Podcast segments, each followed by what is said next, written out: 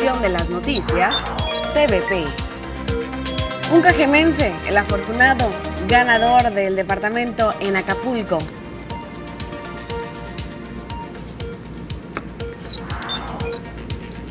Propuestas para el gabinete municipal son las que planteó Javier Lamarque en su conferencia de prensa.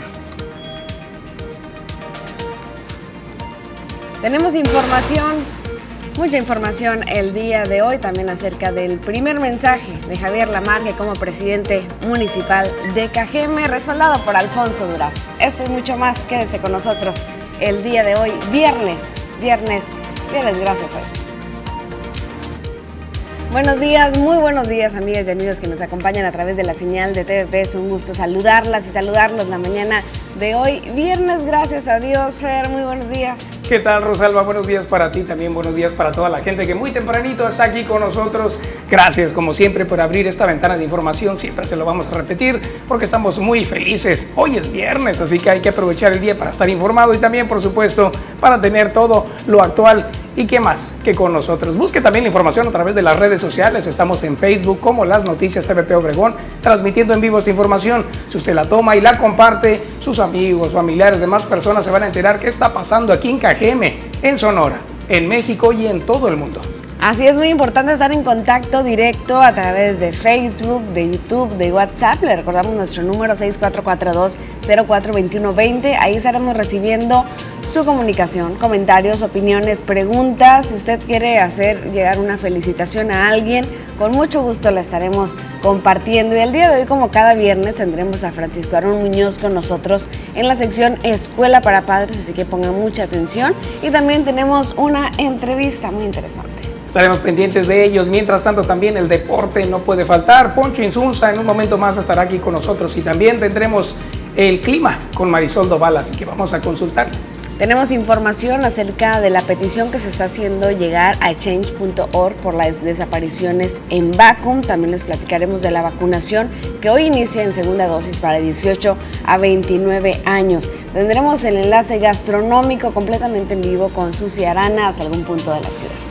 Mucha información que queremos, por supuesto, compartir. Y recuerde usted, siempre estar en comunicación a través del 6442042120, este teléfono de WhatsApp en el cual usted envía sus mensajes y con gusto estaremos pendientes de replicarlos. Iniciamos con la información y el primer mensaje del presidente municipal de Cajeme, Javier Lamarque, y el respaldo de Alfonso Durazo. Tras un recuento de las deplorables condiciones en las que recibe el municipio de Cajeme en materia de inseguridad, infraestructura y economía, Javier Lamarquecano, ya como presidente municipal, emitió en su primer mensaje planteando un Cajeme con visión de futuro, donde exista una estrecha coordinación de esfuerzos con las diversas autoridades, principalmente en materia de seguridad, donde dijo se establecerá un mando único, acudirá diariamente a las mesas de seguridad e implementará un programa de austeridad. No más comilonas en restaurantes caros y si alguien quiere ir a comer con su familia, o con sus amigos que lo pague su bolsa y no lo cargue al ayuntamiento, es decir, a los recursos del pueblo. Con el mismo fin de dar certeza y confianza sobre lo que se hace con los recursos, cómo, dónde y cuándo, me propongo realizar informes trimestrales sectorizando para ello al municipio acompañado de su familia, así como del gobernador de Sonora, Alfonso Durazo Montaño, autoridades militares, regidores, exalcaldes y representantes de sectores económicos. La Marquecano se comprometió a implementar desde el primer día de su gobierno un programa de bacheo, de mantenimiento del alcantarillado, a rediseñar la página de transparencia y a que sea un gobierno de paridad. Además, habló de dos proyectos de desarrollo en la parte oeste y otro en el circuito de la Laguna del Nainari para el esparcimiento familiar, atracción de inversiones y creación de empleo. Sabemos que actualmente hay alrededor de 500 solicitudes detenidas para permisos de instalación de empresas comerciales, de servicios e industriales. Me comprometo a dar respuesta a ese rezago a más tardar en un mes. Y de ahora en adelante, el tiempo máximo de respuesta serán tres días como lo establece la ley. Un gobierno cercano a la gente, la digitalización de las ventanillas de atención para evitar la corrupción, no incrementar los costos de los servicios, pero sí mejorar la recaudación, fueron otros de sus compromisos. Con edición de Manuel Bracamontes informó para las noticias TVP, María Celeste Rivera. Ahí estuvimos pendientes, por supuesto, de este mensaje y precisamente estando ahí durante el primer mensaje como alcalde, el gobernador de Sonora estuvo presente y destacó la experiencia política y la capacidad administrativa que tiene Javier Lamarque. Escuchemos más con un apoyo incondicional al gobierno municipal de Cajeme, que encabeza Javier Lamarque Cano, particularmente en los temas de inversión y de inseguridad. Se comprometió el gobernador de Sonora, Alfonso Durazo Montaño, al acompañarlo durante su primer mensaje como presidente municipal. El mandatario estatal anunció que volverá la paz a Cajeme y es severo que gobernará codo a codo con los alcaldes independientemente de su origen partidario. Y eso significa estar codo con codo con cada una, cada uno de los alcaldes, particularmente en el caso de Cajeme, por la relevancia de, esta, de este municipio a nivel estatal y porque esta responsabilidad recae nada menos que en las manos de mi entrañable amigo Javier Lamarque. Porque si las cosas van bien en el municipio, van a ir bien en el Estado. Y si alguna cosa se sale de control en el municipio, va a impactar en el Estado. Y ese es un lujo que no me puedo dar como gobernador anunció que se construirá en Ciudad Obregón un campus de la Universidad de la Policía dentro del proyecto Ciudad Universitaria, mismo que se complementará con una agencia de inteligencia estratégica y la unidad de inteligencia financiera que se construirá en Sonora. En un mensaje conciliador, Durazo Montaño llamó buscando el bienestar de Cajeme a dar la vuelta a la página lo vivido en campaña, etapa donde expresó comúnmente suelen presentarse agravios. A la ciudadanía que la responsabilidad que nos ha encomendado está en buenas manos que tenemos la madurez política para trabajar en un marco de respeto a las diferencias políticas, diferencias ideológicas, pero teniendo siempre como objetivo el bienestar de Cajeme. Con edición de Manuel Bracamontes, informó para las noticias TVP, María Celeste Rivera. Y bueno, también el día de ayer por la mañana hubo la primera sesión de Cabildo, si se podría decir así, por parte de Javier Lamarque, y ahí se llegaron algunos acuerdos muy interesantes y como ya le habíamos adelantado un poco ayer, que era una posibilidad, una probabilidad de que Tarango permaneciera como secretario de Seguridad Pública, pues iba en la terna, pues sí, con 18 votos a favor, tres en contra y una abstención, Cándido Tarango Velázquez quedó al frente de nueva cuenta de la Secretaría de Seguridad Pública Municipal de Cajeme. La decisión se tomó en la primera sesión de Cabildo de la Administración 2021-2024 de entre un tema de tres propuestas en la que se integró a un suboficial de la Policía Municipal y un policía de Cajeme actualmente pensionado. Además, durante dicha sesión y previo a la elección del secretario de Seguridad, se tomó protesta a Lucy Navarro Gallegos como secretaria del ayuntamiento, quien fue nombrada, aunque se expuso la inconformidad de algunos regidores de oposición por la falta de una terna para elegir de entre ellas. Otras protestas que se emitieron durante la ceremonia fueron las de Karina Montaño Alarcón y Liliana Castel Ruiz como tesorera municipal y titular del órgano de control y evaluación gubernamental, quienes ya habían sido anunciadas por el ahora alcalde de Cajeme, Javier Lamarque Cano. Todas estas decisiones se tomaron después del cambio de poderes que arrancó de manera puntual a las 10 horas en la sala de Cabildo Municipal en un evento privado en presencia de diputados locales, federales y senadores, además de los nuevos regidores entre los que destacan los ex candidatos a la alcaldía, Anabela Costa Islas, Rodrigo Burcastelo y Fidel Covarrubias. Y precisamente ante la llegada de la nueva administración de Cajeme, los sectores y organismos empresariales también mantienen sus expectativas. Estas son positivas, sobre todo conforme a la posibilidad de cambios para la región y sus actividades. Ante esto tenemos también varias de las reacciones del presidente de Canacintra, también del coordinador estatal de transporte público. Eh, eh, también tenemos a eh, Erika Ayón, presidenta de la Fundación Jesucristo Misericordioso. Escuchemos varias de estas reacciones podrán tener muy buenos elementos en, el, en, el, gabinete o muy malos elementos en el gabinete. La diferencia la va a hacer un contralor que sí haga su trabajo. Podrá ser quien sea que forma el gabinete, pero si el contralor no funciona como no ha funcionado antes, pues bueno, no, no sirve mucho el nombre, ni el prestigio, ni el apellido, ni el currículum, ni nada. Creo yo que va a haber un, buen plan de trabajo para el beneficio de la ciudadanía. Okay. Es lo que, es lo que pienso. Ya hay el enlace eh, que se estaba pidiendo, exigiendo por parte del voto, y ahora le tocan a ellos eh, trabajar coordinadamente por el bien de la ciudadanía y también de las eh, clases trabajadoras y también las, diferentes eh, uniones y federaciones y sé que hay en Sonora. A ver qué plan de trabajo traen para para trabajar coordinadamente, pues vaya. Tenemos la expectativa y tenemos eh, eh, el deseo de trabajar en conjunto para poder este, establecer los metas y objetivos para poder ayudar a la gente vulnerable, para que tenga más ayuda las familias de escasos recursos y, trabajar, y, y, poder trabajar en conjunto por el beneficio de la persona que más necesita.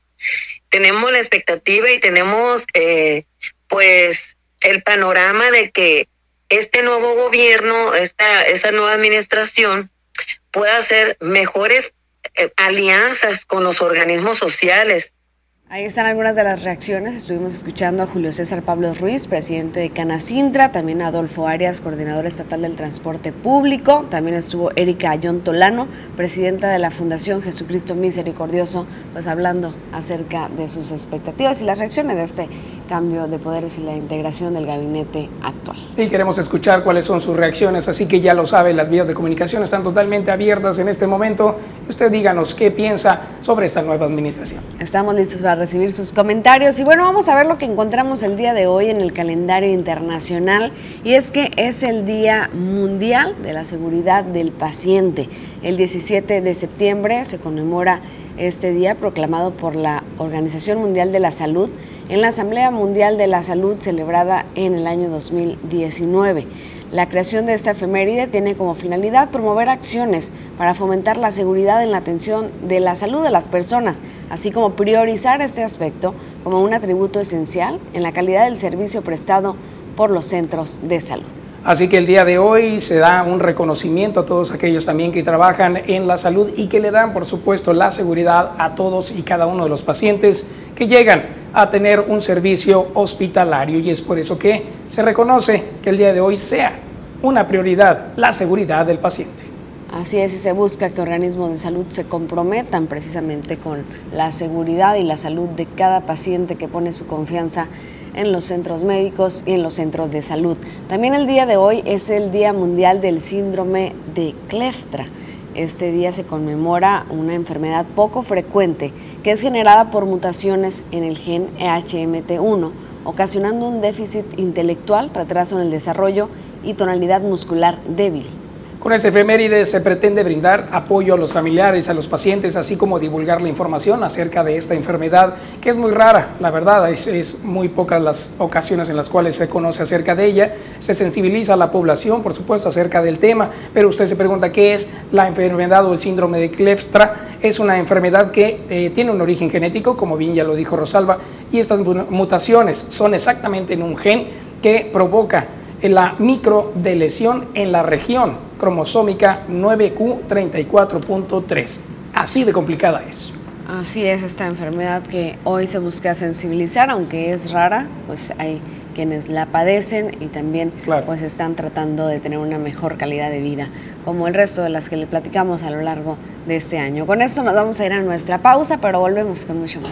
Y queremos que se quede con nosotros, así que le vamos a regalar la mañana de hoy. Mire nada más, qué belleza, después de haber recibido en algunos sectores de la ciudad algo de lluvia copiosa en algunos sectores, en otros algo solamente de, eh, precipitación pequeña o poca, digámoslo así, estuvo en, algunos sectores y aquí precisamente en la plaza que el día de ayer fuera el lugar donde se diera el grito de la independencia, precisamente también parte del desfile cívico realizado, hoy se encuentra así, miren, maravillosa.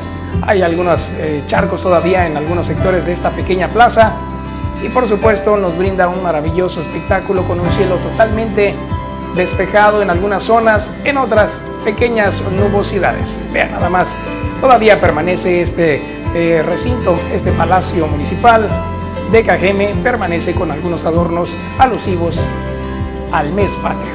Acompáñenos hasta las 9 de la mañana.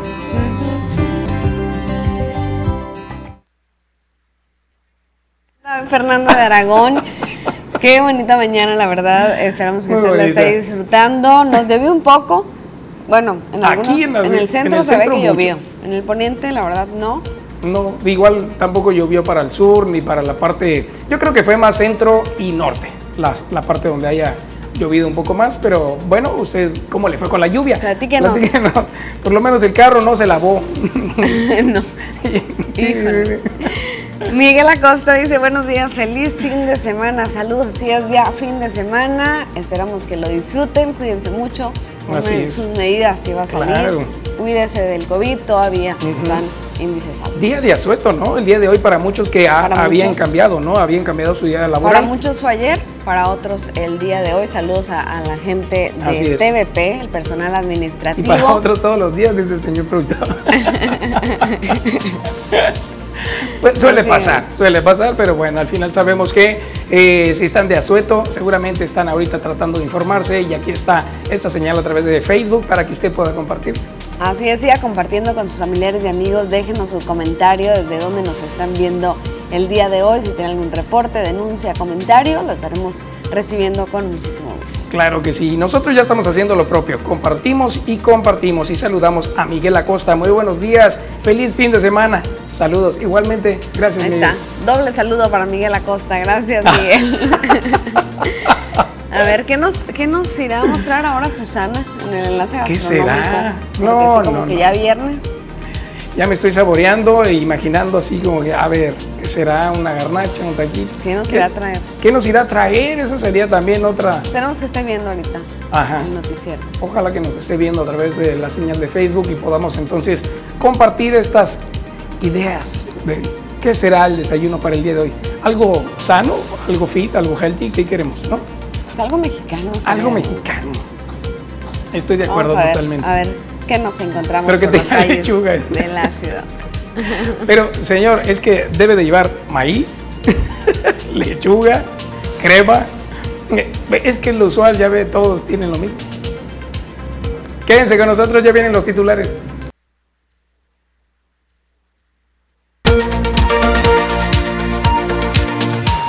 Estamos de regreso con más información y ahora queremos que nos acompañe a recorrer todos los periódicos que circulan a nivel nacional, a nivel regional y a nivel estatal. Veamos los titulares. Así es, iniciamos con lo que aparece en el Universal. Dividida CELAC, Comunidad de Estados Latinoamericanos y Caribeños, sobre el futuro de la Organización de Estados Americanos. México propuso en agosto decirle adiós y construir otra. Cinco países de 32 lo apoyan. Así la información que aparece con, con respecto a precisamente al próximo evento que se va a realizar, la conferencia esta. Tenemos también el Sol de México, aparece que uno de cada cuatro bebés les faltaron las vacunas, cae la cobertura en el año 2020. Este informe presidencial indica que los menores de un año no han completado el esquema básico. Vamos ahora a ver lo que aparece en el siguiente periódico. Se trata de El Excelsior. Pide AMLO quitar embargo a Cuba ante el mandatario cubano Miguel Díaz Canel, invitado de honor al tradicional desfile militar del 16 de septiembre. El presidente llamó a Biden a actuar con grandeza y retirar sanciones económicas a la isla y tenemos la respuesta más adelante, se las vamos a presentar. Muy polémico esta, esta situación y se refleja en muchos periódicos como La Jornada. También habla de que Andrés Manuel López Obrador le dijo someter a Cuba sería triunfo vil y canallesco. Así lo dijo. También mencionó ningún estado debe hacerlo. Llama a poner fin a este bloqueo.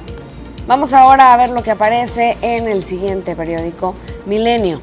AMLO hablará con Joe Biden en foro virtual sobre cambio climático. El presidente informó que su participación en el foro de las principales economías sobre energía y clima será a las 8 horas del día de hoy. Estaremos pendientes del resultado. Mientras tanto, veamos ahora otro periódico, se trata de Reforma.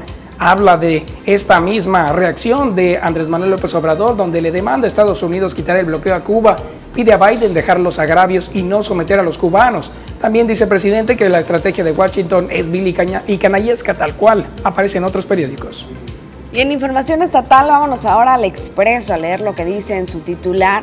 y es que menciona acerca de que arranca Toño la reparación de Hermosillo. De Hermosillo rinde protesta como alcalde. Hasta Sarán Gutiérrez destacó que los hermosillenses estarán al tanto de cada decisión que tome. También tenemos detalles de la protesta en Empalme. Mientras tanto, aparece otro periódico, se trata de El Imparcial. Habla de esta noticia donde hallan el cuerpo de una profesora y de su hija que habían sido reportadas desaparecidas en el estado de Morelos. La familia y familiares y amistades piden justicia ante este crimen que ha impactado a la sociedad morelense. Nos vamos ahora a la información de la capital, el sol de Hermosillo. Cáncer cervicuterino, principal padecimiento en mujeres, retoma este tema de acuerdo a cifras de la Organización Mundial de la Salud. Este tipo de cáncer es el cuarto más frecuente en la mujer a nivel mundial y en 2019 causó el 1.09% de todas las muertes en el mundo. Cifras que aparecen en este periódico y hay que tomar precauciones. Mientras tanto, tenemos ahora información del tiempo de medios Opson. Habla acerca de esta eh, nueva eh, protesta tomada precisamente por la Marquecano que asume la alcaldía de Cajeme. Vienen más detalles tal cual le mencionamos hace un momento. Vamos ahora al diario del Yaqui, donde habla de un aparatoso accidente en el valle. La mañana de este jueves se registra un choque que dejó como, como saldo tres personas heridas. Así la situación, tenemos detalles. Mientras tanto, hablemos de Tribuna del Yaqui, quien pone en este titular, en pleno día festivo asalta el negocio aquí en Ciudad Obregón. Los ladrones hurtaron licor y cigarros. En síntesisnoticias.com dice que combatiremos la corrupción, es el título, y nos regirá la austeridad, así lo mencionó Javier Lamarque. Asume cargo como presidente municipal de Cajeme el día de ayer y brindó su primer mensaje tal como se lo presentábamos al inicio de ese espacio. Y mientras tanto, ahora la invitación para que usted decida que este va a ser su espacio favorito www.tvpacifico.mx. Aquí va a poder encontrar toda la información contenida de los diferentes periódicos, incluso más información, como la, la, que le vamos a mostrar en un momento más acerca de las diversas reacciones al nuevo cambio de administración que ya le dijimos. Y por supuesto, ahí aparecen muchas reacciones más. ¿Usted qué opina al respecto? Háganoslo saber también para que nuestra página tenga información que usted nos brinda www.tvpacifico.mx. Ahí nos puede ver completamente en vivo y seguir toda la programación. Con eso nos vamos a una pausa comercial, pero ya volvemos con más. Quédese.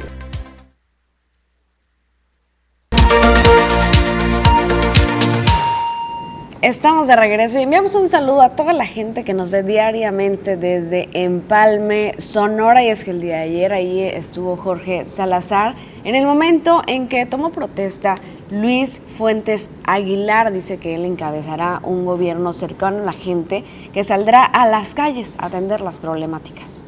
En el marco de una sesión solemne de Cabildo y en apego a lo establecido a la normativa legal, Luis Fuentes Aguilar tomó protesta como nuevo alcalde del municipio de Empalme para el periodo 2021-2024. El nuevo presidente municipal destacó que encabezará un gobierno muy cercano a la gente, que dé respuestas positivas con una política de puertas abiertas y que trabajará de la mano con los diferentes sectores que conforman la sociedad. Fuentes Aguilar destacó que durante su gobierno se atenderán las demandas más sentidas que durante su campaña le externó la comunidad y cumplirá con un mandato que siga las directrices que le indique la ciudadanía. Agregó que no se va a encerrar en una oficina, sino que saldrá a las calles a dar la cara para enfrentar los problemas que aquejan a los empalmenses. Con más regado de calles, con más alumbrado público, con instalaciones, con instalaciones deportivas dignas y sobre todo seguridad. Este es el rumbo que mi gobierno habrá de retomar. Empalme necesita quien le ponga orden y a eso, a eso hemos venido. Para las noticias, Jorge Salazar. Así lo ocurrido precisamente en el municipio cercano, por acá en Empalme, en Empalme, Sonora. Estaremos pendientes de más información que vaya surgiendo. Mientras tanto, una pequeña pausa, ya viene el avance deportivo.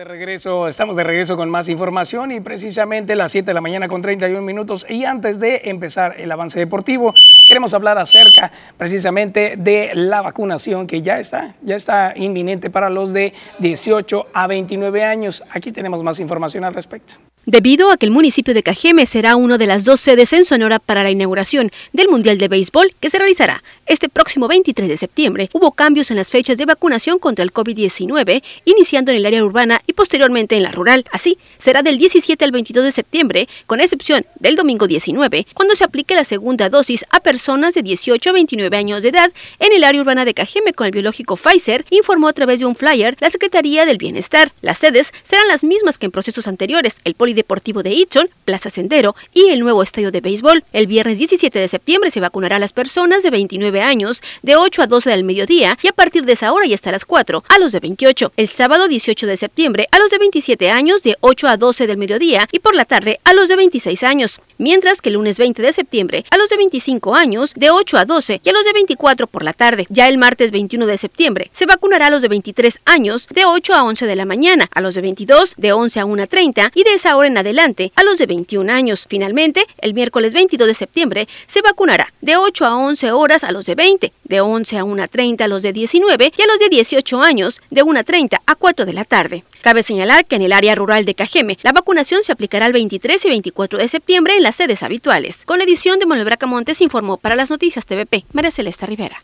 Pues ahí está, ahí está por supuesto la vacunación y estaremos pendientes de, del seguimiento que se le pueda dar precisamente a todo esto. Sí, y más porque hay muchos jóvenes que eh, todavía están preocupados por su segunda dosis. En este caso es la que va a suceder. La vacunación es Pfizer, así que aquellos jóvenes de 18 a 29 que están en este rango y que ya pueden ubicar su centro de vacunación, háganlo para que también la inmunización acudan. continúe. Claro, por supuesto, acudan porque es muy importante y sobre todo porque en esta ola de contagios que, que hubo, tercera ola me parece, Tercera pues, ola. muchos jóvenes dando positivo, entonces hay que tener puesta la vacuna. No, y no para, ¿eh? porque en, en Sí, Europa, sí, sí. en algunos países como Italia, ya incluso sucedió una cuarta. una Exactamente. cuarta. Bueno, Eh, ahí está, pendientes. entonces. Mientras tanto, buenos días otra vez, Poncho. buenos días, Fernando. buenos días, amigos de las noticias. Un placer saludarles. Después de lo de la vacuna, vamos entonces con el adelanto deportivo, vamos A con ver. el avance. El día de ayer, Sergio Romo en las grandes ligas, teniendo una gran actuación con el equipo de los Atléticos de Oakland. El nativo de, bueno, el México-americano que, pero más mexicano porque ya ha jugado muchísimas veces con el uniforme de México en el béisbol. Sacó una importan- importante, eh, no victoria, sino que la verdad es que estuvo sensacional en la loma de los disparos con el equipo de Atléticos que buscan a toda costa meterse a la postemporada allá en ese partido contra los Atléticos, haciendo un gran trabajo en la última entrada. Por otro lado, golearon a Cruz Azul. Cuatro goles por uno, el equipo de Monterrey le pega al conjunto celeste. De esta manera los echa de la competencia de la CONCACAF Liga de Campeones y de esta manera el equipo de los Rayados de Monterrey avanza a la gran final donde enfrentará al equipo del América en- buscando entonces el boleto al Mundial de Clubes. Este Mundial de Clubes que ya sabemos enfrenta a los campeones de cada... eh, de cada pues conferencia, ¿no? De cada Claro. Obviamente Es Qatar, está, ¿no? está Qatar. con CACAF. eh, sí, exactamente. Está con CACAF, con Mebol, la UEFA, está eh, la- el área de África. Entonces, Sí. aquí el representante de CONCACAF, en este caso va a ser el América o el Monterrey, pero la gran final va a ser sin duda un gran plato, por supuesto, porque los dos equipos son bastante buenos. América tiene un gran plantel, Monterrey también, grandes técnicos, Javier Aguirre contra Solari. La verdad es que va a ser una gran final y por supuesto no nos las podemos perder. Y el equipo de Cruz Azul que está en la peor era, en la peor etapa de la era Reynoso, ¿no? Conquistaron el título de la Liga MX, pero la verdad es que ya no está funcionando el equipo de Cruz Azul de la mano de este hombre. Se apagó después del título, como que se conformaron, dijeron ya cumplimos, ya tenemos el título, pues ya.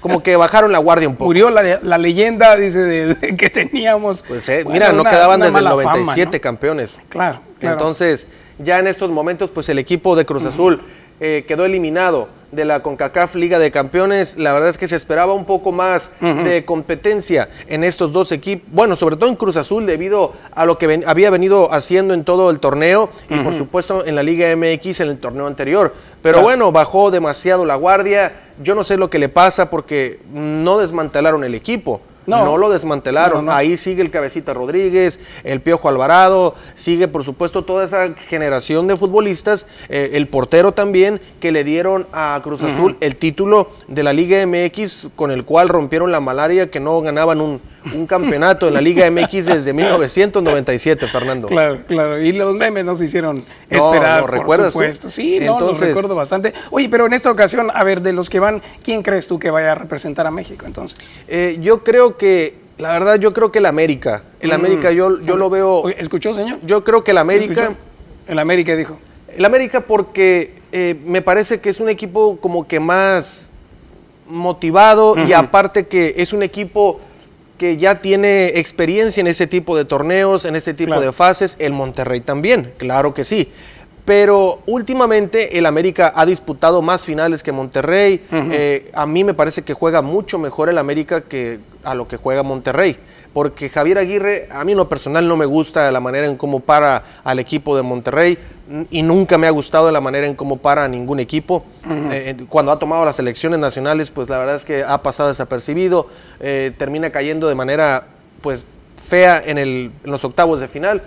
Y yo creo que Solari es un técnico mucho más fresco, mucho más inteligente, que va a saber cómo plantear ese partido a sus jugadores, cómo parar ese once ideal para poder ganar la ida, ganar la vuelta y conseguir ese boleto al Mundial de Clubes. Yo creo que el América es amplio favorito para llevarse el título de la CONCACAF. Qué bien, qué bien. Eh, recuérdanos entonces cuándo va a ser ese encuentro. Pues eh, mira, más adelante no hay fechas todavía definidas. Las sedes obviamente es el Estadio Azteca, el estadio del equipo de los Rayados de Monterrey, pero fechas definidas todavía ni horarios todavía no hay. Vamos a esperar el día de hoy cuando eh, la, la gente de CONCACAF ya pongan la fecha y los horarios, horarios oficiales y entonces sí vamos a a dar este, los pormenores de cuándo será la gran final del área de CONCACAF, Claro. que sigue dominando, sigue dominando, por supuesto, los equipos mexicanos, que ha llegado en algunas ocasiones eh, equipos de la MLS de los Estados Unidos, pero siguen sin poder ser representantes. Ya lo lograron una vez, pero, Claro. pero de 20 veces, 19 son de equipos mexicanos y los de la MLS de los Estados Unidos se quedan en el camino. Mira nada más. Bueno, estaremos pendientes entonces de ver qué nos van a decir. Bueno, a lo mejor horarios. si ocurre en el transcurso de este tiempo, antes de que lleguen las 8.40 de la mañana, ya nos avisas. Así es, estaremos pendientes de esa información. Muy bien, ahí te veremos entonces en un momento más. Mientras tanto, mira, mi querido Poncho, a ver, dime eh, que eres mexicano sin decirme que eres mexicano. Me gustan los tacos. Ah, míralo, qué bien. Aquí tenemos este video, mira. de la camioneta. Se compran colchones, tamoles, firadores, estufas, lavadoras y colonas. Ay, quiero que vendan. Esta es la canción de la camioneta. ¿Cómo la ves? eh? ¿Qué tal, mi querido Poncho? Me la ganó el pequeño. este. La verdad que sí, mira, cualquiera pudo haber dicho los tacos o los tamales o este Las gorditas, las gorditas las o- tostadas. o, me sé el himno mexicano, ¿no? O sea, el himno nacional. Bueno, podríamos decir muchas cosas, pero este pequeño en cuanto le dijeron, ¿qué dice la camioneta? Se compran colchones. dijo, Híjole, no, no, Se no, no. compra de todo. Se, se ha vuelto, la verdad, característico este, Falta este el de himno. ¡Ay, naranja! Ándale, ese yo me lo sé de memoria. Se- ¿Quién Naranjas llegó, señora, llegó la naranja, la más dulce, la más jugosa, la, La más dulce, la más sabrosa. la más dulce, sabrosa, riquísima Sí. la naranja. Ah, no, hombre. a un precio ¿ves? mucho, muy barato. Eso, miren nada más. Pues precisamente eso es lo que, lo que ocurre por allá en el sur. Un eh, camión que diariamente transcurre por toda la ciudad haciendo esa recopilación de cachivaches, así les llaman ellos. Si tienen algún refrigerador o utensilio que ya no tengan eh, habilitado, ellos lo compran como chatarra. Exactamente, Y se lo llevan y dan buen precio, la verdad. En algunas ocasiones he sabido de personas que sacan su colchón, sacan su microondas, sacan lo que sea y de inmediato reciben una cantidad, pero viaja por toda la ciudad. Incluso en una ocasión hicieron un reportaje de la voz de la chica que dice esta, esta leyenda. Le hicieron un reportaje que ella cuando tenía 15 años hizo esa grabación y ahorita en la actualidad tiene como 30. 30. ¿Qué tal, eh? La verdad. No, no, no, no, bastante y, reconocible. y otras maneras de decir soy mexicano sin decir, pues la verdad es que hay muchas maneras, Fernando. me gustan los tacos, me gustan las salsas picantes, ¿no? Claro que sí. ¿Qué otra cosa? O si eres sonorense, ¿cómo dirías? Me gusta la carne machaca, la cecina. Ah, más? no, dirías también, ¿no? La comida, la comida. La verdad es que hay muy buena gastronomía mexicana, ¿no? Pero Claro. en especial en Sonora, olvídate, riquísima la comida. Y el lenguaje ni se diga, ahí está, por supuesto. Qué maravilloso momento nos acaba de regalar ese pequeño. Y si usted tiene algún video que quiera compartir, hágalo, aquí lo recibimos. A las 8.40 con toda la información deportiva. ¿Qué Excelente. dicen las noticias? Se compra.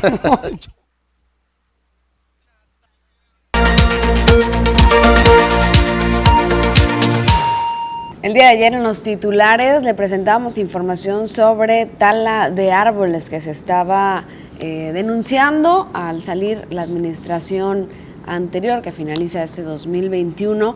Tala de árboles que dan a conocer que fue legal, pero sí, con algunas fallas. Fueron un total de 22 árboles los que fueron eliminados de los alrededores del Instituto Tecnológico de Sonora sobre la calle Ostimuri como parte de los trabajos de la creación de una ciclovía, confirmó el director de Ecología y Gestión Ambiental en KGM. Jaime Alonso Martínez Ochoa indicó que de dicha tala, solo seis árboles fueron rescatados y trasplantados en hornos, ya que por su edad era casi imposible su supervivencia. Aunque se conoce la marcada necesidad de reforestar el municipio, el reglamento establece que la tala procede ante una obra de bienestar público o ante un daño ocasionado en los drenajes y banquetas, dijo, apartado que se aplicó para otorgar el permiso de tala y trasplante a la promotora inmobiliaria de Cajeme, quien fungió como encargada del proyecto. Ellos querían talar 22 árboles, eh, de los cuales nosotros dictaminamos que 8 no eran factibles de talarse, tienen, tuvieron que trasplantarse de los 8. Entonces, de esos 8 que era para trasplantarse, eh, nos llevaron al vivero, nos llevaron los 8, pero dos, dos ya prácticamente iban, ya, ya no podían, ¿no? O sea, les cortaron demasiada raíz. Las personas que hicieron esto, pues no sabían. Entonces, cuando ya les dijimos, oye, tiene que ser desde acá, pues entonces logramos, este, eh, seis son los que nos, de los ocho, dos sí se secaron, ¿no? Pero seis, seis ya están trasplantados. En todo el municipio se requiere una mayor atención y conciencia en el tema de la reforestación y la tala inmoderada e innecesaria para lograr obtener los beneficios de la flora, destacó. Tema en el que la población no tiene cultura, pues las solicitudes de tala son encabezadas por pretextos como el que se tapa un letrero comercial en el caso de los comerciantes, o en los domicilios porque causan molestias por la gran cantidad de hojas que sueltan los árboles. Con imágenes de Jesús Gastelum para las noticias, Susana Arana. Y en otra información que tenemos, esta es información nacional. Se habla también de que Andrés Manuel López Obrador, nuestro presidente, pidió este jueves a su homólogo estadounidense Joe Biden que acabe con los agravios a Cuba, tras destacar al pueblo cubano como un ejemplo para la humanidad por resistir durante 62 años el bloqueo de Estados Unidos.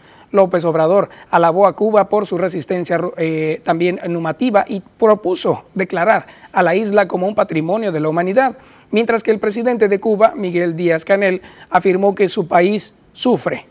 El mandatario mexicano insistió en que ningún Estado tiene derecho a someter a otro pueblo, a otro país, y destacó que se puede estar de acuerdo o no con la, con la revol- revolución cubana y también con su gobierno, pero el haber resistido 62 años sin sometimiento es una indiscutible hazaña histórica. Escuchemos. que el gobierno que represento llama respetuosamente al gobierno de Estados Unidos a levantar el bloqueo contra Cuba, porque ningún Estado tiene derecho a someter a otro pueblo. Ojalá que el presidente Biden, quien posee suficiente sensibilidad política, actúe con esa grandeza y ponga fin para siempre a la política de agravios hacia Cuba. Ante esta información, diversas reacciones, por supuesto, han eh, generado en las redes sociales y ya pudimos ver también a través de los titulares qué fue lo que se eh, ha dado a conocer a través de, de esta, eh, esta solicitud. Mientras tanto, por su parte, Díaz Canel agradeció por la invitación para participar en el desfile militar, resaltó la, la solidaridad que tiene México a través de los años, como haber sido el único país de América Latina que no rompió relaciones con Cuba cuando fue expulsada de la Organización de Estados Americanos en el año de 1962. Escuchemos también esta reacción. Fiel a sus mejores tradiciones, México fue el único país de América Latina que no rompió relaciones con la Cuba revolucionaria cuando fuimos expulsados de la OEA por un mandato imperial. A lo largo de los años, jamás se ha quebrado lo que la historia unió indisolublemente. Nuestros dos países han honrado sus políticas soberanas al margen de cercanías o distancias entre los gobiernos. Pues ahí está como el presidente Andrés Manuel López Obrador pues envía este tema de política internacional.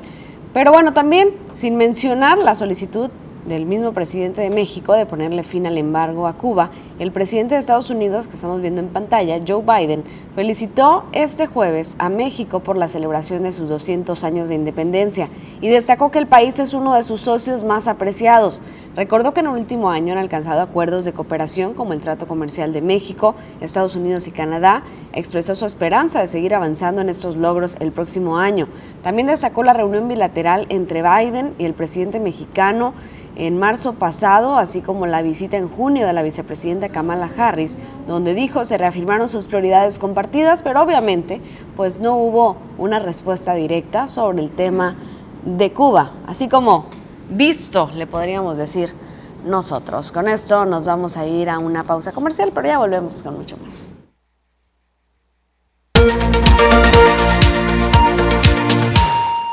Estamos de regreso con más información y en este momento daremos paso a la información que usted nos está brindando a través de nuestra vía de comunicación 6442042120. Ahí está apareciendo en pantalla. También aparece el código QR para que rápidamente usted lea con su teléfono y lo mande directo a nuestro chat. Y tenemos algunos mensajes que ya previamente habían enviado y este es de un amanecer en, eh, en el Valle del Yaqui. Vean nada más que maravillosa imagen nos, nos hicieron llegar Muchísimas gracias por compartir este tipo de imágenes que ayudan también a sentir que el Valle del Yaqui es hermoso por donde lo veas.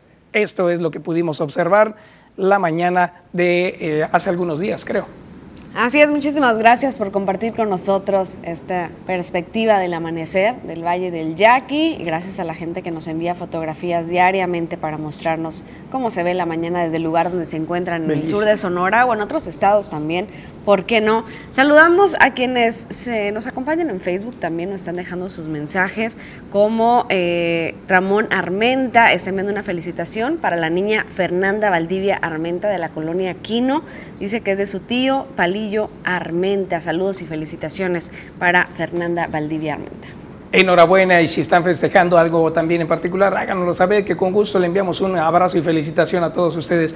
Dice por acá, ¿qué tal? Buenos días. En favor de reportar una gran fuga de aguas negras. Esto ocurre en la calle Antonio Caso y Moisés Vázquez Gudiño. Dice, demasiado riesgo por el foco de infección que esto provoca.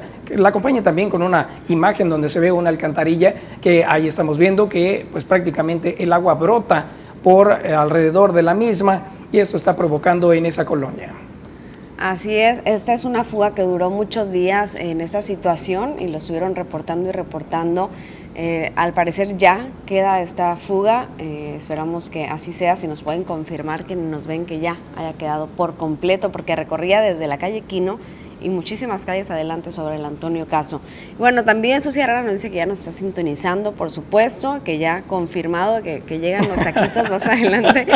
También Ramón, Ramón eh, Armenta, Olivia Ayala López dice que tengan muy buen fin. Marta Valenzuela Cerecer, bonito y bendecido día tengan todos. Claro que sí, igualmente muchísimas gracias por estarse comunicando y bueno, Susi, estaremos pendientes. Ahorita nos conectamos contigo, Susana Arana. Tenemos ahora información de otro problema de drenaje. Este está por la calle José María Iglesias entre Chihuahua y Zacatecas. Menciona así en el mismo mensaje, el apeste del agua se mete hasta las casas. Ya se hizo un gusanero en la banqueta y en las casas hay niños y adultos mayores de por medio. Ya nos hemos enfermado todos del estómago por las aguas negras y el agua corre desde la Chihuahua hasta las Zacatecas.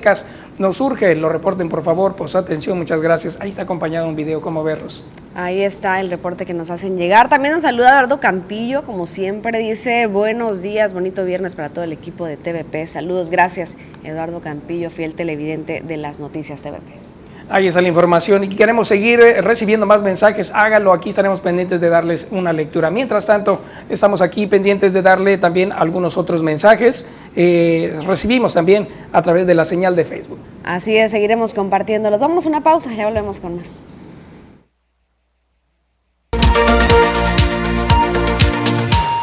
Y bueno, tras la muerte del apicultor Ramón Granados, buscan que su lucha continúe. Derivado de una hemorragia interna severa. Falleció el reconocido apicultor Ramón Granados Valenzuela. Su esposa, Danira Romero Ayón, narró lo sorpresivo del deceso, pues aunque él padecía de problemas en su columna, la causa de su muerte fue otra. A poco más de un mes de acontecido el deceso, su esposa indicó que buscan fortalecer la actividad mediante el acceso a programas, sueño de don Ramón Granados, quien siempre luchó por el reconocimiento de la actividad apícola y la descentralización de los apoyos. Para ello, buscan formalizar la Asociación Ganadera Local especializada en apicultura, Ramón Granados Valenzuela tenía muchísimos años de apicultor y todo el tiempo compartiendo su conocimiento, instruyendo más apicultores para que, que aprendieran y, y siempre estaba en lucha de, del, de la naturaleza, de conservar los bosques, siempre tuvo, fue un ferro luchador del medio ambiente. El naciente organismo cuenta de manera preliminar con 25 apicultores registrados con su unidad de producción pecuaria en Vacum y la cita para protocolizar el acto es el próximo primero de octubre en el campo 60 a las 11 horas, donde los acompañará personal de la Secretaría de Agricultura y Desarrollo Rural. Y lo que siempre peleaba Ramón y decía, voltenos a ver la apicultura. Con edición de Jesús Gastelum informó para las noticias TVP María Celeste Rivera. Así es la información. Mientras tanto, ahora tenemos detalles de los eh, actos ocurridos, actos de crimen organizado que han ocurrido también en algunos sectores y también los sucesos policíacos. Tenemos que tres personas han sido asesinadas y tres mujeres lesionadas en un accidente. Fue lo que se ha registrado en Cajeme las últimas horas. Daremos información al respecto. Se ha registrado la movilización de las diferentes corporaciones policíacas. La más reciente tuvo lugar alrededor de las 13.30 horas cuando se reportaron detonaciones de arma de fuego. Los hechos se registraron en el cruce de la calle No Reelección y Cárdenas de la colonia Benito Juárez, en donde una persona del sexo masculino perdió la vida tras recibir varios impactos de bala. Un par de horas antes, aproximadamente al mediodía del día jueves, ayer mismo, tres mujeres resultaron lesionadas, entre ellas una en estado de gestación, luego de participar en un choque. El accidente ocurrió por la calle Norman Borlow y 1700 del Valle del Yaqui, cuando una camioneta tipo suburban le cortó la circulación a un vehículo sedán, lo cual originó el impacto entre ambas unidades. Finalmente, durante las primeras horas del día de hoy, dos hombres fueron asesinados a balazos por varios sujetos que ingresaron a una vivienda ubicada por la calle Tanzania, esto en la colonia Ampliación Alameda. Enviamos un saludo a quienes nos siguen viendo a través de Facebook hasta Phoenix, Arizona. Magda González, gracias por acompañarnos. Y bueno, también nos escriben por acá para reportar un drenaje tapado. Esto es en la colonia Severo Girón. Tenemos el mal olor, dice, dentro de las casas y nuestros hijos están enfermándose. El agua sale en los patios de atrás. Por favor, pedimos su ayuda, dicen, para solucionar esto. Tenemos varios días así.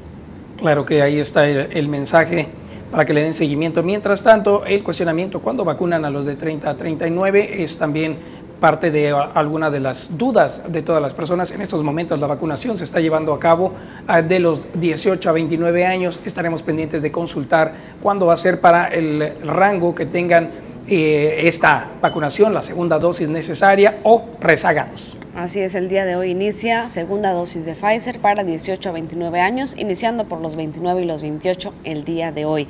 Y bueno, en este en otro mensaje nos dicen, esperemos que este nuevo gobernador se preocupe más por Obregón, Cajeme, por arreglar las calles, las cuales están hechas un desastre, donde los carros no pueden andar y ni las personas tampoco, hay muchos hoyos. Precisamente ayer en el mensaje con Javier Lamarque, él decía, pues lo que le pasa a Cajeme afecta a Sonora y lo que le pasa a Sonora afecta a Cajeme, hablando acerca del trabajo que se realizaría en pro de los cajemenses. Así que pues estaremos muy pendientes, por supuesto, de que esto sea una realidad. Claro que sí, ahí estaremos pendientes. Mientras tanto, están consultando acerca de las oficinas de Fobiste. Si aquí en Ciudad Obregón mencionan, dice que le dieron números telefónicos, pero estos son en Hermosillo. Desde el miércoles he estado marcando en varias ocasiones, no contestan. Le dieron el número 6622 171297 ese es uno de los números que le dieron y no han contestado. Vamos a consultar a ver eh, qué es la situación, si se puede acudir a las oficinas o si realmente esta situación a través de la vía telefónica está bloqueada. Vamos a consultar.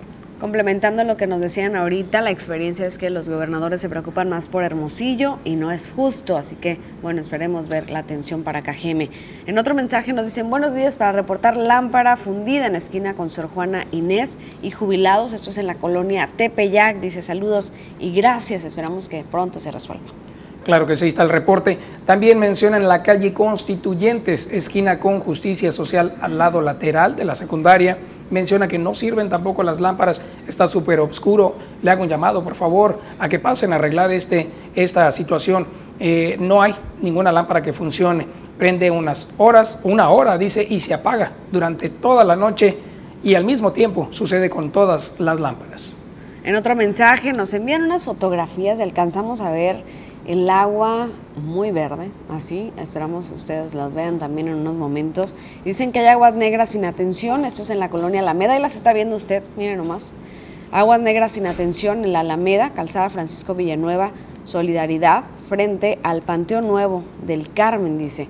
Pues ahí está el reporte que están haciendo desde la colonia Alameda. Así es, ahí está la situación. Gracias por compartir. Ahí se puede ver la problemática. Le daremos, por supuesto, seguimiento. También están consultando acá. Dice, quiero reportar a las pipas. Otra vez quedaron de venir y aún no vienen. Por favor, les encargo.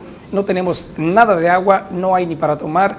Les encargo mucho. Hay niños chiquitos, gente de la tercera edad también.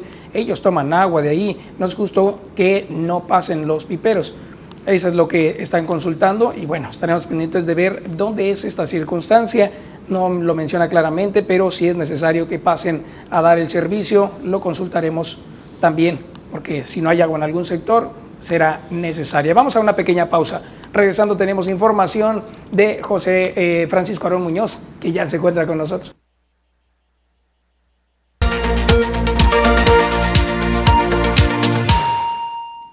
Estamos de regreso con más información. Hoy día viernes tenemos siempre el consejo para la escuela para padres y este lo tiene siempre Francisco Arón Muñoz, a quien le damos los buenos días. ¿Qué tal, Francisco? Buenos días, Fernando. Un placer, un placer tenerte como siempre cada viernes. Nos instruyes, nos abres el panorama hacia algún tema en particular. ¿Este de qué se trata?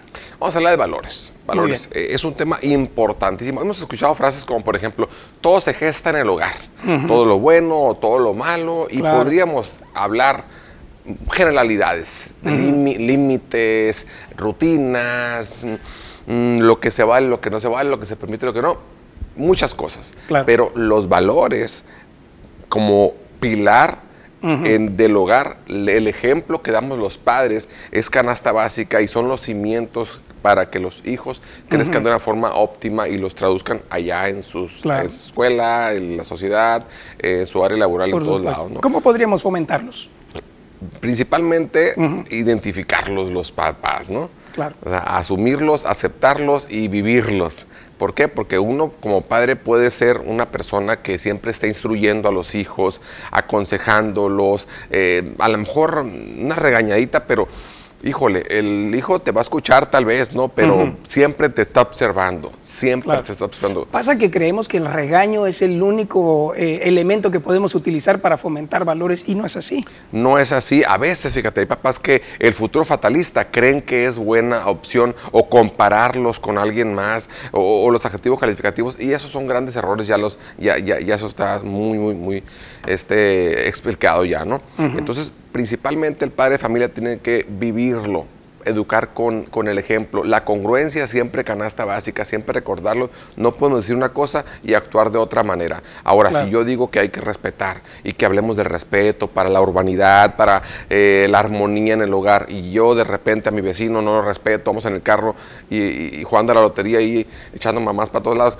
Entonces el papá, eh, los niños dicen, ¿qué, ¿qué onda? ¿Cómo que...? que o sea, el respeto se gana, ¿no? También y, se, y se respeta a, los demás. Y hay niños que lo observan y lo hacen saber, ¿no? En el momento en que ocurre, inmediatamente, ¿por qué me dijiste que yo no hiciera y tú lo haces? Ah, claro. Hay niños que lo dicen. Ah, claro. Entonces, eh, entonces hay papás, eh, depende mucho el estilo de crianza, ¿eh? ese, ese, omnipotente, ese castrante, ese autoritario, y te callas porque así es, porque lo digo yo, porque a veces vamos educando como creemos que debemos educar o como fuimos educados. Con el ejemplo de la basura, pues este, que dicen que hay que reciclar, cuidar la, basura, cuidar el medio ambiente y de repente te regañan porque tú lo haces, pero ellos lo hacen.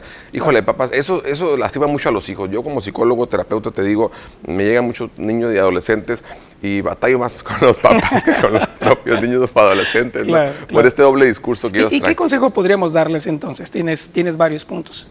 Sí, mira, pues eh, la, empatía principalmente, la empatía, siempre a los niños inculcarles que siempre hay que ponernos en el lugar del, otro. Si los niños crecieran desde, desde el hogar con empatía, créeme que en, en- en su ambiente rutinario eh, pensaran más las cosas antes de hacerle algo a alguien, ponerse en su lugar donde se podrían filtrar. ¿Cómo me sentiría yo si alguien me hace a mí lo que yo le voy a hacer a la persona? Créeme que a lo mejor se detienen. ¿O cómo me sentiría yo si alguien me dice a mí lo que yo le voy a decir a esta persona? Siempre ponernos en el lugar del otro, siempre ser solidarios, siempre ser seres buenos, seres bondadosos, nos va a llevar muy, nos va a dar muy buenos resultados. Ser comprometidos, ser responsables. Imagínate tener de repente como papás unas personas poco que se comprometen muy poco, que son muy responsables. Híjole, ¿cómo vamos a, a- pedir eh, algo que no estamos nosotros dando? Es como si quisiéramos un, un niño muy limpios y ordenados y nosotros somos un desastre. No, no, no es congruente eso, ¿no? Entonces, siempre es importante también tener en cuenta que aparte de, de manejar la responsabilidad, el respeto,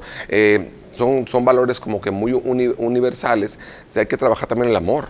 O sea, es un valor muy importante y muy grande que se sientan que en el hogar se respira amor. A veces les pregunto, ¿y cómo llegan a la casa y qué se siente? ¿Qué se respira? No, hombre, pues tensión y corremos y acá a arreglar todo, ¿no? Imagínate qué bonito que los padres llegan a la casa y los niños pues, corran a abrazarlos, ¿no? Claro, y, en vez de disfrutar en ocasiones el tener un lugar tan tenso, ellos eh, pues, se frustran, ¿no? En el crecimiento crecen pensando en que no pueden hacer tales o cuales cosas, ¿no? Claro, se limitan demasiado porque al final de cuentas el dejar ser para hacer es muy genial y el límite está, mm, hay una distorsión porque el límite no limita, libera, pero Mm, desde bien. el amor y el respeto.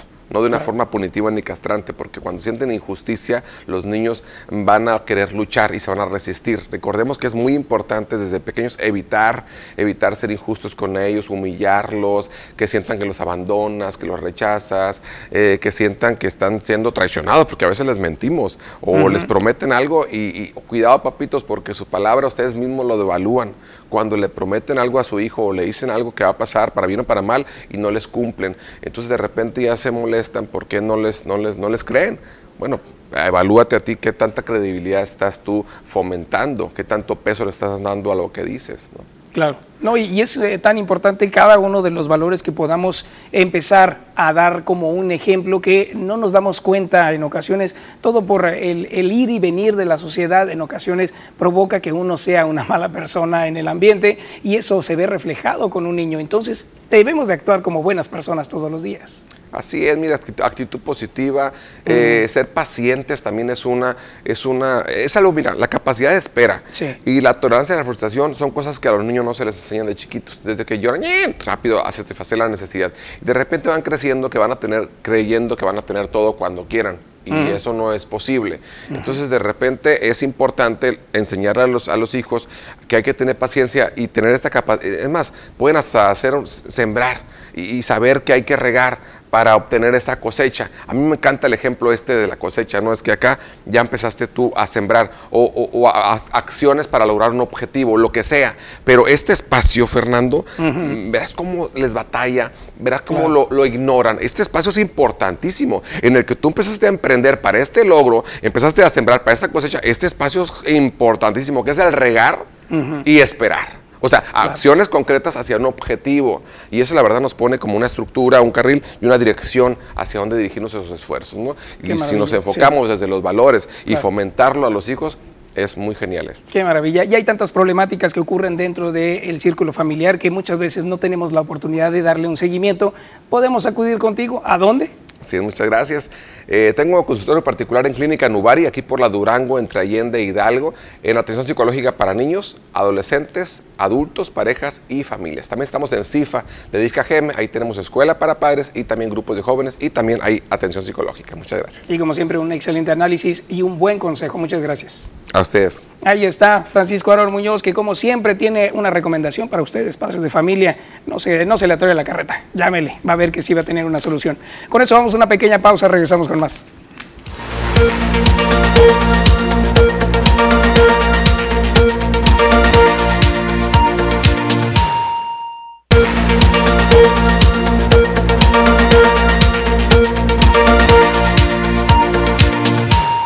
Estamos de regreso, gracias por continuar con nosotros en las noticias. Este viernes iniciando fin de semana y bueno, si usted está haciendo sus planes, aquí les presentamos una gran propuesta y también para escuelas, quienes ya ya regresaron a clases, muchas presenciales. Les platicaremos acerca de lo que hay en el Centro Cultural Yo Juara en Cocorit y está con nosotros la, la maestra Ana Laura Aguilar Torres. Muy buenos días, maestra. Buenos días, Rosalba. Un gusto recibirla con nosotros. Y bueno, platíquenos cómo está funcionando actualmente el Yo Juara, el Centro Cultural y pues ya regresaron los niños y niñas a clases. ¿Cómo ha sido este, este nuevo programa que tienen? Pues nos hemos estado preparando pues todo el verano para que podamos tener un, un programa de visitas guiadas seguro para la, la, salud de los niños y hemos estado pues organizando la forma en la que podamos recibirlos y pues que ellos puedan sentirse un, en un lugar seguro pero también que se diviertan y que también sea un espacio educativo. ¿Las visitas guiadas son al aire libre? Eh, las visitas guiadas son dentro del mariposario, es una parte en un lugar cerrado, pero otra parte en un lugar abierto, que es el, es el, pues, el invernadero donde están las mariposas. Eh, en este caso, nosotros hemos estado preparándonos para recibir el grupo, aunque sea un grupo grande, dividirlo en, grupos pequeños. Entonces, mientras que unos están en el mariposario recibiendo la visita guiada, otros están estarán con actividades de esparcimiento al aire libre afuera del recinto. Eso es parte de los cambios que se implementan en las visitas guiadas a partir de la pandemia, ¿no? Sí, así es. Entonces, pues la invitación es para centros educativos de primaria, secundaria, preparatoria, inclusive universidades en, en temas de de, biología o en temas de ciencias, de ciencias naturales, en esos temas de ciencias ambientales también, que se interesen por conocer el ciclo de vida de la mariposa eh, y cómo es que esto beneficia por una parte al medio ambiente, pero por otra parte pues también eh, tiene impacto en la cultura yaqui, ¿no? En, en, la, en, la, en que sigan las tradiciones y en que siga pues lo que es la danza del venado, la danza del pascola, eh, no nada más en la cultura yaqui, también en la cultura mayo, en la cultura guarijío, que es donde impacta el, capullo de la mariposa en sus danzas tradicionales. ¿Quiénes se deben de comunicar para poder eh, organizar o para poder agendar una visita guiada?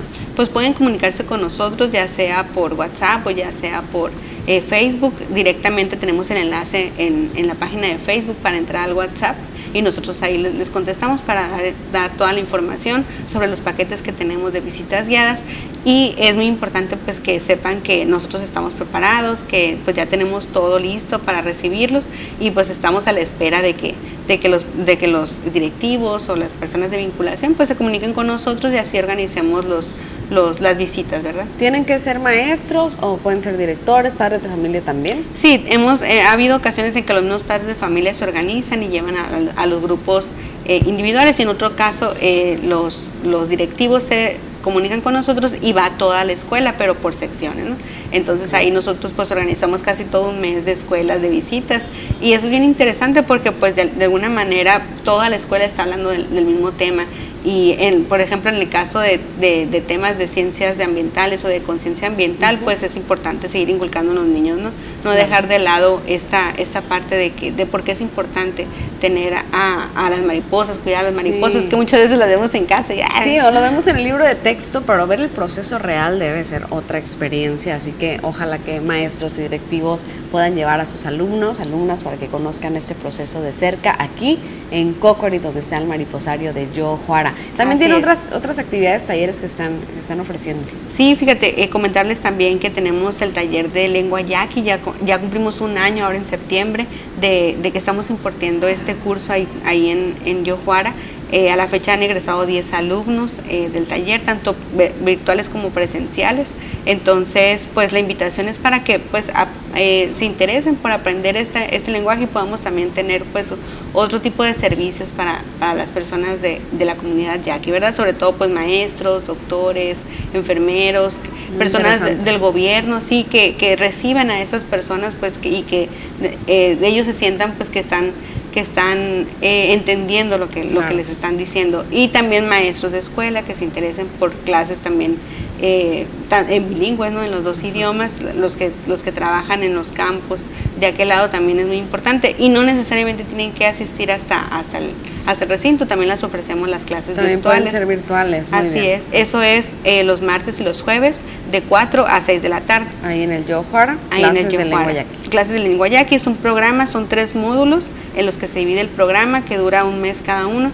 Entonces, pues es, es, de menos a más el programa y pues se van a sentir muy tranquilos porque además lo da la maestra Magdalena Medina, que ella es maestra y también es parte de la comunidad de aquí. Excelente, pues hay que ir a aprender yaqui eh, para tener pues una mejor comunicación con las personas de la etnia y Sí, mejor es. atención quienes brindamos algunos servicios, ¿no? Así es.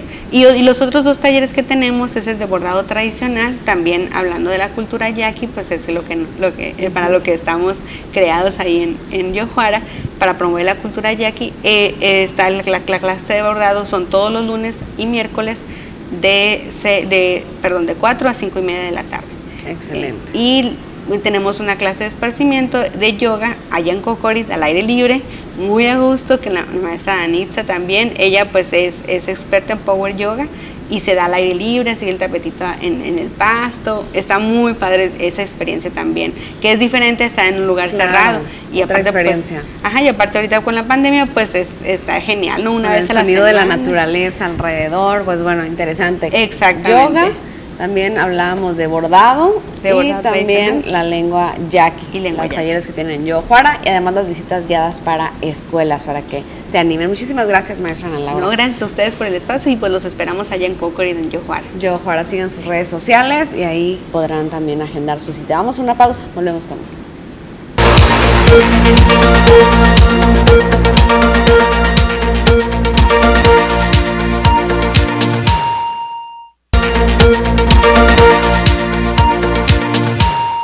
Ya tenemos las 8 de la mañana con 30 minutos, estamos a la mitad de esta segunda hora de programación y queremos conocer cuáles son las condiciones del clima para el día de hoy. Tenemos en este momento 30 grados centígrados.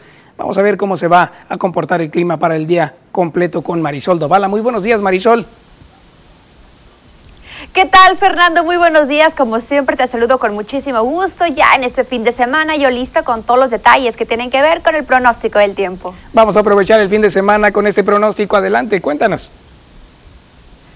Muchas gracias. Iniciamos, ya lo sabes, haciendo nuestro recorrido, nuestro viaje por la República Mexicana para conocer las temperaturas al momento en los diferentes sectores del territorio nacional. Tijuana amanece con 19 grados, cielos despejados, 18 para Chihuahua, La Paz con 24. Esta mañana el sol radiante en todo su esplendor. En el sur de la República, Acapulco con 26, 23 para Tuxtla y Mérida, Yucatán alcanza los 28 grados centígrados. Nos concentramos en nuestro estado, en Sonora, para conocer también las temperaturas al momento en los diferentes sectores, temperaturas y ya lo sabe, muy importante estar al pendiente de las condiciones de cielo. En Navajo amanecemos con 30 grados centígrados, una condición de cielo mayormente nublada, la misma condición y temperatura para Ciudad Obregón, Guaymas con 30 y la capital llega a los 29. El pronóstico extendido para Navojoa este fin de semana, valores mínimos en la temperatura de 26 grados, máximas que alcanzarán los 39, con pronóstico de lluvia el día sábado y para el domingo una condición de cielo despejada. Veamos en Ciudad Obregón, hagamos nuestro viaje, nuestro recorrido para conocer también las próximas jornadas. Sábado y domingo mínimas de 26, máximas que alcanzarán los 39 con pronóstico de lluvia el día de mañana y para el domingo una condición de cielo mayormente soleada. Veamos en Guaymas, conozcamos también el pronóstico extendido. Valores mínimos en la temperatura de 28 grados máximas que alcanzarán los 36. Para el día de mañana una condición de cielo mayormente soleada. Solamente tendremos una ligera capa de actividad nubosa y para el domingo cielos completamente despejados, el sol radiante en todo su esplendor. Por último en la capital de Sonora, en Hermosillo. Conozcamos también este fin de semana mínimas de 25 grados máximas que alcanzarán los 38 y predominan las condiciones de cielo mayormente soleado. Pasemos ahora rápidamente a conocer también la fase lunar que esta se mantiene como cuarto creciente. La salida a las 16 horas con 45 minutos y la puesta a las 3 con 45. La salida del sol esta mañana a las 6 con 6 minutos y la puesta a las 18 horas con 22. Fernando, hasta aquí el reporte de esta mañana. Como siempre, Marisol, muchas gracias por este reporte que ya estaremos muy puntuales de darte el seguimiento. Un fin de semana con bastante humedad. Así es, Fernando, y temperaturas muy elevadas, predominando las condiciones de cielo despejadas. Por supuesto, entonces estaremos pendientes de los cuidados para este fin de semana. Marisol, que tengas un excelente fin de semana. Igualmente, Fernando, cuídate. Muchísimas gracias Marisol por este reporte, gracias Fernando. Y saludamos a Joaquín Galás que nos está acompañando esta mañana desde su televisor. Muchísimas gracias Joaquín y nuevamente muchísimas felicidades por esta nueva encomienda en el gobierno municipal 2021-2024 en el área de comunicación, por supuesto, donde sabemos que es experto, Joaquín, muchísimo éxito. En un mensaje que nos envía nos dice en un comentario, deberían multar a las personas que no traigan puesto el cubrebocas y más las personas que se encuentran vendiendo todo tipo de cosas, asimismo las personas que andan en el centro, pues ahí está la petición, que multen a las personas que andan sin cubrebocas, como si nada, por el centro de la ciudad. Claro, ahí está uno de los reportes. Muchas gracias. También queremos saludar a toda la gente que se encuentra también a través de diferentes eh, señales. También nos envían mensajes por acá. Gracias a la familia. Eh, a la familia Domínguez, Domínguez Félix en Álamos, toda la familia Domínguez Félix, por supuesto, excelentes personas para todos ustedes, un abrazo y hasta el Chinal también, un fuerte abrazo a todos ustedes. Nos dicen, solicito ayuda para que me llegue mi pensión de bienestar. Me inscribí en junio del 2018 y aún no me llega nada. Mi nombre es María Emma Vázquez Amaya. ¿Me pueden ayudar? Dice qué necesito hacer, a dónde ir. Vamos a ver cómo podemos ayudarla así con su nombre y ya le daremos la información. Claro que sí, dice por acá que se inscribió en el 2018, tal cual acabas de mencionar. Gracias María Emma por estar consultando. Vamos a eh, preguntar a las autoridades. Mientras tanto, eh, dice por acá que eh, ¿Qué hizo historia? Dice nuestro alcalde pasado, pero literal recordando, eh, recordado, dice, como un mal trabajo, lo que realizó de acuerdo a la información que nos están brindando opiniones de varias personas a través de la red social. En otro mensaje nos dicen, ¿hasta cuándo va a durar el subsidio de la Comisión Federal de Electricidad? Pues por lo menos lo que dura esta temporada del calor más fuerte, ya por allá en, octubre se anuncia el final del subsidio, pero ya le estaremos avisando con tiempo, por supuesto, este tema. Vamos ahora con Susana Arana, que ya tiene el reporte gastronómico del día de hoy. Todavía se siente el ambiente mexicano y en los antojitos también que no pueden faltar. Adelante, Susana. ¿Qué tal? Muy buenos días, Rosalba. Como lo comentas, yo sigo festejando el mes de septiembre y por supuesto el ser mexicanos y no podía dejar de visitar uno de los locales tradicionales de esta ciudad, pues tienen 32 años degustándonos con el rico menudo blanco y rojo y justamente me encuentro con una de sus propietarias, Marisol, que nos va a platicar un poquito acerca de dónde viene, porque platicábamos ahorita que no es muy común el, pues aquí en Ciudad Obregón al menos el menudo rojo y platicabas que pues viene de fuera. Sí, buenos días. El menudo rojo es tradicional de Jalisco, del sur, y pues aquí traemos en venta el menudo blanco y el menudo rojo. Y de hecho, pues aquí tenemos mucha clientela que prefiere ya el menudo rojo. ¿Qué les dicen? ¿Es, es, es raro o es extraño para la gente de repente que viene y se siente y el que le ofrezcas un menudo rojo? Sí, de hecho, pues como se conoce más el blanco, todos piden blanco, ¿no? Pero ya les explicamos cómo es el rojo y al degustarlo ya nos prefieren más el rojo con granito. Y otra cosa que me llamó la atención es que pues aquí comúnmente lo acompañamos a veces con el panecito o a veces con el totopo y aquí con tortillas de, de, maíz recién hechecitas y asientos. Riquísimas, sí, es lo que jala, es el gancho, es el plus de este negocio. Las tortillas recién hechas con asientitos para el gusto de cada quien. Y el plus para el que quiera, pues refresco, agüita, pero también el cafecito de talega. Café colado, que es el más deseado. Ok. Eh, desde las seis y media de la mañana comentas que se abre aquí al público, pero ¿desde qué hora ponen la olla por ahí para que esté lista eh, pues los alimentos? En la tarde se prepara y pues ya en la noche lo apagamos, ya para el día siguiente ya está listo. Sí, son como cuatro horas de preparación. Y receta, pues comentabas, eh, ya de más de 30 años, directita de Guadalajara. Exactamente, sí, es, la, originalmente la trajo mi suegro para acá, desde Guadalajara, y ya nos quedamos con la tradición nosotros. Ok, mira nada más, Rosalba, aquí lo pueden ver en le pantalla. Vas a hacer con todo eso, Eh, Susana? Pues voy a hacer el sacrificio, este, ni modo, me toca. Me toca un poco. Ah, y luego también, mira, eh, pues ya ves que aquí acostumbramos el tradicional chiltepín, si no los tienen por aquí, pero también tenemos este chilito de árbol que le da un toque pues diferente y también no es así como que tan, tan, tan común aquí. O sea, es, es ¿Es un plus el venir por aquí. Mándeme. Es a mordidas el chilito de árbol. Así es, chilito de árbol. Y eh, pues eh, te recuerdo la dirección, están sobre la calle Jalisco y eh, sufragio, ah, perdón, y Nicolás Bravo, Jalisco y Nicolás Bravo, justamente en esquina. Ya lo saben, tortillitas de maíz recién hechecitas, si la quieres dorada, dorada, si la quieres blandita, pues blandita con sus asientos y el menudo blanco o rojo. Por aquí vamos a... Mira, se me está haciendo agua la Pues boca tenemos ya, que ¿eh? verte, probar. Vamos a, echarle tantita cebollita para eso de, de la dieta y que no digan que, que no lleva Para verdura. Sí, sí la lleva ensalada, verdura, lleva cebollita, ¿verdad? Para que lleve ensalada. Mira, así A es. ver, un vamos a de verte, vamos a pancita, verte. granito. Híjole. A ver. Vamos, vamos a ver qué tal. Sí, se ve rico. Ahí vamos a ver el rostro cuando lo pruebes. Mm. Se ve bastante bien, ¿eh? Provecho, provecho que Muy, disfruten. muy rico. Y bueno, eh, Susana, el caldito rojo es parecido al del pozole, que nosotros que es el más común que comemos como rojo. A ver, vamos a preguntarle aquí a la, a la cocinera. Nos preguntan si el caldito del menudo rojo es igual a lo que nosotros conocemos del pozole. No. No, el pozole es de puerco, el menudo es de res. Y eso ya le cambia el, el sabor y el sazón completamente. Muy bien. Eh, las preparaciones para un menudo y para un pozole es diferente. Las especies son totalmente diferentes.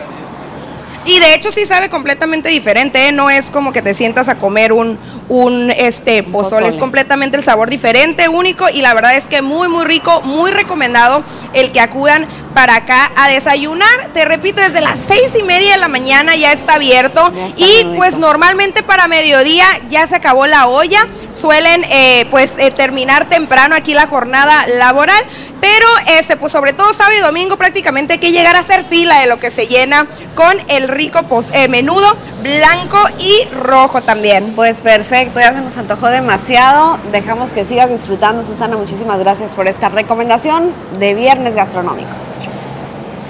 Así es, muy buenos días a todos. Buenos días, gracias Susana. Pues ahí está, la variedad que tenemos aquí en Cajeme y en Sonora sabemos que nuestra comida, como lo decían ahorita Poncho y Fernando, pues la verdad es que se conoce nuestro estado por la rica comida. Vamos a probar más de lo que hay en Cajeme. Tenemos pausa, volvemos con más.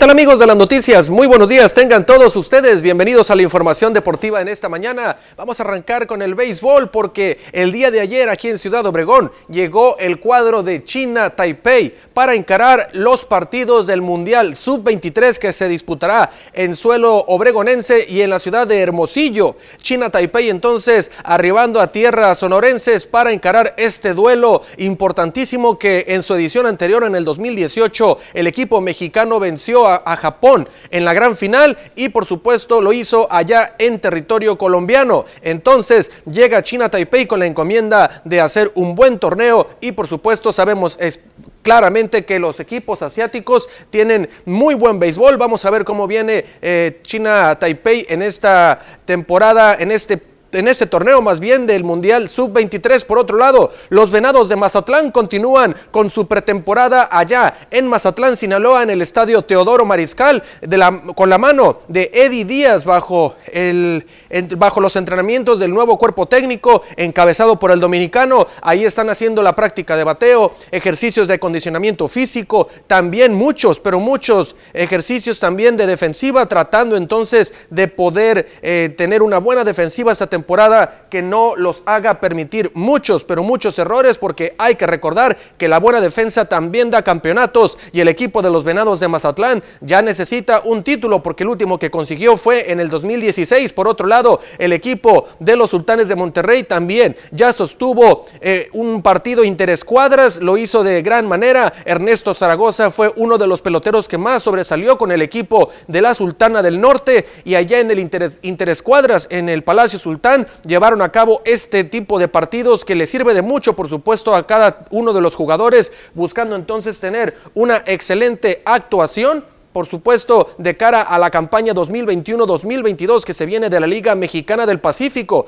Vamos a continuar con información, vamos al fútbol y es que el equipo de los Rayados de Monterrey vencieron 4 por 1 el día de ayer al conjunto de Cruz Azul. Los del Vasco Aguirre no tuvieron piedad del equipo celeste y la escuadra rayada le pasó por encima como un ferrocarril, así a la máquina cementera y de esta manera el equipo de Cruz Azul quedó fuera de la Liga de Campeones de la CONCACAF. El conjunto de Rayados avanza a la última etapa, a la gran final donde enfrentará al conjunto azul crema de las Águilas del la América en la búsqueda de un boleto hacia el Mundial de Clubes. Vamos a ver entonces cuál de los dos equipos se termina quedando con este eh, boleto que obviamente todos quieren disputar este torneo tan importante. Aquella ocasión ustedes recordarán cuando los Tigres enfrentaron al Bayern Múnich y perdieron 1 por 0. Por otro lado, el día de ayer, iniciando la semana 2 en la NFL, un juegazo, el que tuvieron los gigantes de Nueva York y el conjunto de Washington. Y finalmente el equipo de Washington, los de la capital de los Estados Unidos, se quedaron con este partido impresionante, 30 a 29. Así quedó el marcador final a favor del equipo de Washington, muy cerca el conjunto de los gigantes de poderse también quedar con el partido, pero así es el, este tipo de partidos cerrados en el fútbol americano y finalmente se quedaron con ellos los capitalinos. Con esto amigos llegamos al final de la información deportiva el día de hoy.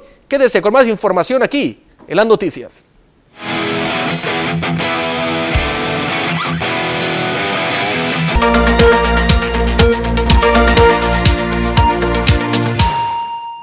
Y bueno, continuamos con más informaciones sobre lo que se está, lo que está sucediendo en Loma de, de Vacuum.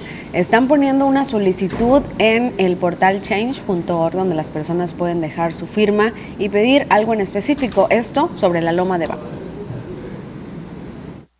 Telefonistas y ciudadanos solidarios lanzaron la petición Aparición con vida de los 10 desaparecidos en la Loma de Bacum, dirigida al gobernador de Sonora, Alfonso Durazo, así como al Poder Legislativo en la plataforma change.org. Dicha petición fue lanzada el jueves 16 de septiembre y a las 12.40 del mediodía. Ya se habían superado las 200 firmas que se habían puesto como meta, al contar con 219. En la petición, los solicitantes mostraron su solidaridad a Pamela Marianne Arnold, jubilada telefonista y compañera de vida del desaparecido Artemio Arballo Canizales, así como también con los familiares de los demás desaparecidos, a la vez de exigir la liberación inmediata del indígena yaqui Fidencio Aldama, a quien consideraron preso político. En la petición solicitaron también incrementar los esfuerzos en la búsqueda y aparición con vida de los integrantes de la comunidad de Loma de Bacum, Martín Hurtado Flores, Eladio Molina Zavala, Fabián Sombra Miranda, Fabián Valencia Romero, Juan Justino Galaviz Cruz, Leocadio Galaviz Cruz y Braulio Pérez Sol, así como Gustavo Acosta Hurtado y Artemio Arballo Canizales, estos dos últimos ganaderos que acompañaban al grupo de yaquis y desaparecidos junto con Benjamín Portela Peralta, avecindado en la zona en la que fueron sorprendidos y desaparecidos forzosamente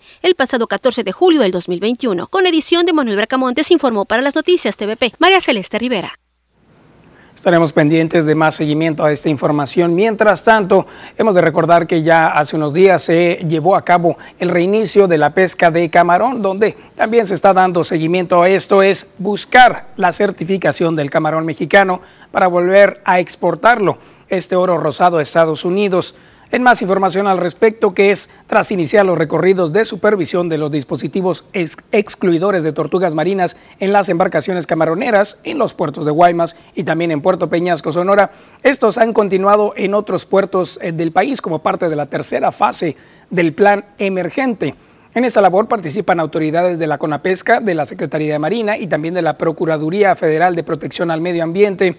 En Tamaulipas, Octavio Almada Palafox, titular de la CONAPESCA, informó que se avanza para recuperar la certificación del camarón mexicano, por lo que exhortó al sector industrial camaronero mexicano a seguir con las acciones previo a la visita de las autoridades estadounidenses. Ahí destacó el apoyo de los representantes de la industria pesquera en no dejar ni un cabo suelto, esto en el plan de acciones emergentes para la conservación de la tortuga marina manifestó que por encima de todo está el bienestar de las miles de familias que se dedican a la actividad pesquera y ha sido fundamental todo el trabajo que se ha hecho con este objetivo, buscando siempre impulsar la unidad y la coordinación para salir adelante como un sector unido. También los oficiales federales de pesca, elementos de la CEMAR e inspectores de la Profepa, que luego previamente fueron capacitados en los dispositivos, corroboraron esto en los barcos, la fiel aplicación de esta norma oficial mexicana para las técnicas de fabricación, de instalación y el uso adecuado de los artefactos de liberación de tortugas en caso de una pesca eh, accidental. Previamente, en la segunda fase del plan, se capacitaron a más de 3.000 personas en la construcción y en la operación de los dispositivos a los rederos, a los tripulantes también, al personal de Conapesca, a la CEMAR, a la Profepa, así como la Capitanía de Puertos.